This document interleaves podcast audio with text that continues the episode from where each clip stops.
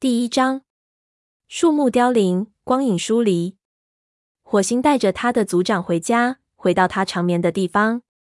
他紧紧咬住蓝星颈背的皮毛，沿着恶狗们追来的路线返回。他和众武士把恶狗们引到山涧边，瓦解了他们的攻击。他整个身体都感到麻木不堪。蓝星的死给他造成了极大的恐慌，这会儿还没有恢复过来。没有了族长，这片森林似乎突然之间改变了模样。在火星的眼里，即使是在他做宠物猫的时候，这里也没有这么陌生过。周围没有一样东西是真实的，树木和岩石似乎随时都可能像雾一样融化消散。此一般的沉寂，就如同一张巨大的网覆盖了整个森林。猎物都被凶残的恶狗们吓跑了。火星十分悲伤，他觉得这片森林里的一时一幕，仿佛都在为蓝星哀悼。山涧边发生的情景，一遍又一遍的在他脑海中重现。他看到恶狗首领龇着明晃晃的牙齿向自己扑来，颈背处仍然感到火辣辣的痛。蓝星犹如从天而降扑向狗群首领。把他撞向山涧，和他一同落下山崖，掉进河里。想到那冰冷刺骨的河水，火星打了个寒战。为了救蓝星，他毅然跳入山涧。他拖着蓝星在激流中拼命挣扎。就在他几近绝望的时候，两位河族武士雾角和时髦及时赶来相助。令他记忆最深刻的是，当他趴在蓝星身边，心里产生的那种悲凉。他不敢相信这一切都是真的。蓝星献出了他最后一次生命，挽救了火星，也挽救了雷族。火星在雾角和时髦的帮助下，拖着蓝星的遗体往家走。他时不时停下脚步来嗅狗的气味。他派灰条在前面探路，侦查狗的行踪。不过，令火星感到放心的是，目前还没有发现任何异常情况。火星穿过一簇灌木丛。放下蓝星的遗体，抬头嗅了嗅空气，还好，除了清新的森林气息外，什么都没有。过了一会儿，灰条从一簇枯死的蕨木丛里钻了出来。他报告说，一切正常。火星除了大片大片被践踏的灌木丛外，没有发现别的情况。火星说：“很好，他只盼那些恶狗见到他们的首领跌下山涧后，再也不敢回来。”这片森林从此回到四大族群的怀抱。在这噩梦般的三个月里，他的族群变成了恶狗眼中的猎物。可他们终于挺过来了。我们走吧。我想在大家回家前，先检查一下营地里是否安全。他和两名合族武士又捡起蓝星的遗体，继续前进。走到山沟外，火星停下脚步。就在今天早晨。他和武士们循着虎星故意留下的兔子气味走回营地。他们在气味踪迹的尽头发现了纹脸的尸体。虎星为了激发恶狗的凶性，残忍地杀害了这只慈祥的母猫。如今这里一切都显得那么平和，空气里只有从营地里飘出来的猫的气味。他说：“在这里等着，我去查看一番。”灰条立刻说：“我陪你一起去。”时髦伸出尾巴挡住他，说：“不，我认为火星想独自去看看。”火星感激的瞅了一眼这位河族族长代表，然后顺着山坡向营地走去。他全神戒备，竖起耳朵倾听，不放过任何响动。不过周围依然寂静无声。他钻过金雀花通道，走进会场，停下来朝四周张望。说不定还有一两只狗根本没有追到山涧去。或者虎星已经派影族武士占据了营地，但是营地里也很安静。火星还从来没见过营地如此荒凉。这里没有危险的迹象，没有狗的气味，也没有影族的气味。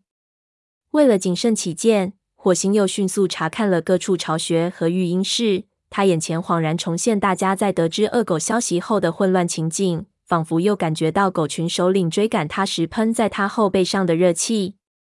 火星走到高岩脚下，微风穿过树林，发出哗哗的声响，如同在他耳边细语。当初就是在这里，虎星被大家揭露了他的真面目。他被判处流放后，曾发誓要报复雷族。他为了复仇，故意将那群恶狗引到营地里来，想借此除去雷族。虎星这次没有得逞，将来必定还会再想别的手段作恶。火星穿过香薇通道，来到了医务室。他站在洞口朝里望，看见炭毛的草药整齐地沿着石壁摆放着。在炭毛之前，这里曾经是斑叶和黄牙的住所，他们曾先后做过雷族的医生。火星触景生情，一时间心里如同打翻了五味瓶一般。他心里默默的对他们说。蓝星死了，他现在和你们在一起吗？火星回到山沟外面，灰条正站在那里看雾角和时髦舔梳蓝星的尸体。火星说：“一切正常。”灰条，你现在去太阳石，告诉大家蓝星的死讯。不过别的闲话不要多说，我会向他们解释事情的原委。你的任务就是让他们知道回到家里很安全。灰条神采奕奕地说：“我这就走。”火星说完，他立即转身朝太阳石奔去。族群为了躲避恶狗的袭扰，都藏在那里。时髦见了，开玩笑说：“你看看，灰条到底忠于哪一边还不明摆着吗？”雾角说：“是啊，其实大家都知道他不会留在河族的。灰条和河族的一只母猫相爱，为了和他们的孩子生活在一起，他加入了河族，但他的心却留在雷族。”在和雷两个族群的一次战斗中，灰条救了火星的性命。河族族长大发雷霆，将他从族群中驱逐出去。这倒给了灰条自由，让他回到了雷族。听到那两位河族武士的话，火星点了点头。他又捡起蓝星的遗体，三只猫一起将它拖入营地。他们把它放在高岩下的族长巢穴里，等待族群回来为这位品格高贵。机敏睿智的族长举行葬礼。火星对两位合族武士说：“谢谢你们帮忙。”他迟疑了一下，知道这件事对他们意义重大，于是又说：“你们愿意留下来参加蓝星的葬礼吗？”时髦有点惊讶，因为此类事情属于族群的内部事务，只有本族的猫才可以参加。他说：“你的好意我们心领了，但我们族群里还有事，不得不回去了。”雾角也说：“谢谢你，火星。可如果我们留在这里，你的族群会觉得非常奇怪的。他们还不知道蓝星是我们的母亲，是吗？”火星说：“是的，这件事只有灰条知道。但虎星在河岸边听到你们和和蓝星的谈话，他可能会在下次森林大会上公布这件事。你们要有心理准备。”时髦和雾角相互看了一眼。时髦站起来，恨恨地说：“虎星喜欢说什么就让他说好了。今天我就把这件事告诉河族。我们有这样的母亲，并不是件丑事。他是一位品格高尚的族长，而且我们的父亲也是一位伟大的族长代表。”雾角同意说：“没错，虽然族别不同，但谁都不能否认这一点。他们的勇气和果敢令火星又想起了蓝星。”他把这两个孩子托付给他们的父亲向星，以至于他们一直以为自己是合族血统。发现真相后，起初他们十分恨蓝星。可今天早晨，当他们看着蓝星躺在河岸上奄奄一息时，他们已经从心里原谅了他。火星虽然心痛，但看见蓝星在死之前和他的孩子们和解，他又感到很欣慰。在所有的雷族猫当中，只有他能体会到。蓝星看着自己的孩子在别的族群中长大，心里是多么的痛苦。时髦似乎读到了火星的心思，悲伤地说：“我真希望我们对他的了解能多一些。你能在他的族群中长大，并且成为他的族长代表，真是幸运啊！”我知道。火星悲哀地低头看着蓝星，他躺在巢穴里的沙地上，显得那么安宁。如今他那高贵的灵魂已经升往星族。留下的躯体看起来十分瘦小和凄凉。雾角请求说：“我们能单独和他说声再见吗？只占用一小会儿时间。”火星回答：“当然可以。”他走出洞穴，留下时髦和雾角为他们的母亲进行最后一次舔梳。这时，他听到营地门口传来杂乱的声音，知道大家都回来了，便快步上前。双毛和文伟胆怯地从金雀花通道里钻了出来，先躲在隐蔽处看了看动静，然后才壮着胆子走进营地。绝毛和金花跟在后面，也同样小心谨慎。看到大家回家也要这么提心吊胆，火星感到心里像刺扎一样痛。他焦急地在猫群中搜寻沙蜂的身影，生怕它受到伤害。火星看见了云尾，他正细心地陪着夺面走进来。前些日子夺面就是遭到恶狗的攻击，差点儿把命都丢了。接下来是炭毛，他一瘸一拐地从金雀花通道里走出来，嘴里还衔着草药。他身后是迫不及待的黑莓爪和黄爪，他们是新学徒，也是虎星的孩子。火星终于看见沙蜂和柳带一起走进来，柳带的三个幼崽蹦蹦跳跳的跑进来，浑然不知族群刚刚经历了一场关乎生死存亡的战斗。火星立刻跑过去，用鼻子抵在沙蜂的面颊上。沙蜂激动的舔着他的耳朵，眼睛里流露出默默温情。他低声说：“我真担心你，火星，那些狗可真大啊！我长这么大还从来没有像今天这样害怕过。”火星坦白的说：“我也一样，我在等候的时候，真怕他们捉到了你。捉到我。”沙蜂离开他的身体，尾巴不停晃动。要不是火星看见他目光里的神采，真以为自己又惹他生气了呢。沙蜂说。我是在为你和族群而奔跑啊，火星！我感觉自己跑得就像星族一样快。他走进会场，朝四周望了望，脸色忽然沉了下来。蓝星在哪里？灰条说他死了。火星回答说：是的，我努力去救他，可他在水里淹得太久了。现在他在族长巢穴里。他迟疑了一下，又说：雾角和时髦陪着他。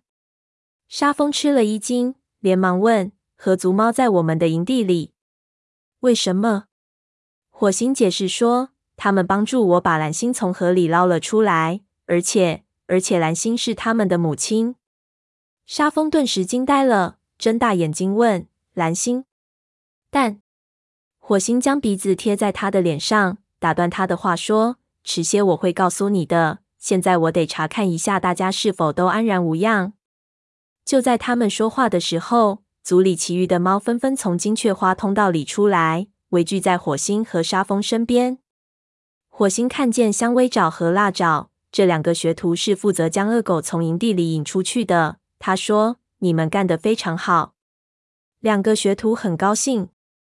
辣爪说：“我们按照你的吩咐藏在针树丛里，看见恶狗来了，我们撒腿就往外跑。”香薇爪插言道：“是啊。”我们知道必须把他们从营地引开。火星夸赞说：“你们非常勇敢。”他想起这两个学徒的母亲文脸，她是被虎心杀害的。我为你们感到自豪，还有你们的母亲也会以你们为荣。辣爪的身体颤抖了一下，好像一下就变成了一只脆弱的幼崽。